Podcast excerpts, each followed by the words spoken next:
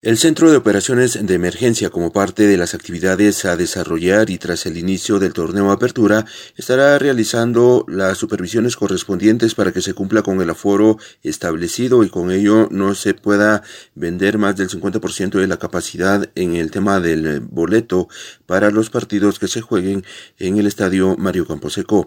Sin embargo, es de mencionar también que se evitará el que se tenga eh, ventas eh, de comida en las afueras del estadio Mario Camposeco esto para evitar las aglomeraciones de aficionados. Ronnie Álvarez, de Gestión de Riesgos, informa al respecto. Como Municipalidad de Quetzaltenango, a través del Centro de Operaciones eh, de Emergencia, pues también eh, tenemos algunos criterios en relación a esas actividades eh, deportivas, ¿verdad? Según el acuerdo ministerial 193, pues no existen estas restricciones, sin embargo, pues se han hecho las recomendaciones para que en el tema de la boletería o aforo que se espera pues eh, no se emita más allá del 50% de su capacidad para poder darle cumplimiento verdad a algunas eh, medidas eh, sanitarias como es el distanciamiento social.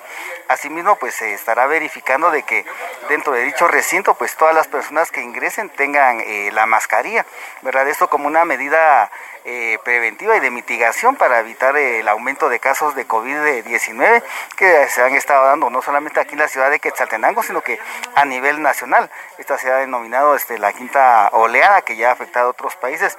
Sin embargo, pues nosotros no eh, debemos descartar el cuidado de la salud de la población, que es un, uno de los objetivos principales eh, del señor alcalde Juan Fernando López y el Consejo Municipal y que se ha demostrado durante toda esta época que ha afectado el COVID-19. Por lo tanto, hacemos el llamado a toda la afición, ¿verdad?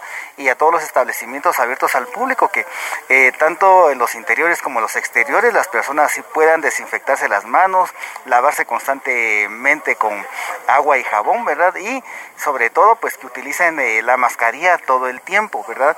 A excepción de aquellos establecimientos como restaurantes que para consumir alimentos y deben de eh, quitársela y nuevamente colocársela cuando dejen de realizar esta actividad alimenticia únicamente en esos momentos y pues eh, la recomendación es de que sigamos cumpliendo con las medidas sanitarias para evitar poner en riesgo nuestras vidas y las de otros.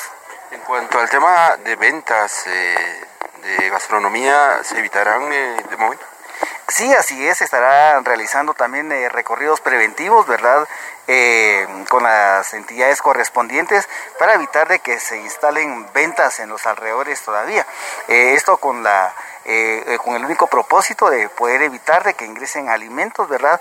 O que en algún momento pues también existan algún tipo de aglomeración o que estos impidan, ¿verdad? El ingreso adecuado de las personas, pues se espera de que con la con las medidas sanitarias que ha tomado el la organización eh, del Mario Camposeco, pues eh, el fluir de, la, de los eh, aficionados sea constante y que no provoque aglomeraciones en los diversos puntos.